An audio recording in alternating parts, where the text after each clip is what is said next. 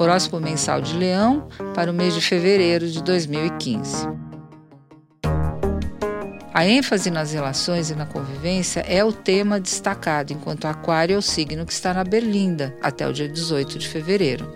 Justamente quando o nosso astro-rei encontra a Lua no mesmo signo, no dia 18, dando ensejo à Lua nova, é o último dia do signo, o que significa uma grande pressa para estabelecer relações baseadas em semelhanças intelectuais, mais objetivas e abertas, arejadas e que tragam enriquecimento intelectual para você. O Sol em seguida entra em peixes, deslocando o foco principal para a dimensão emocional, sentimental da vida.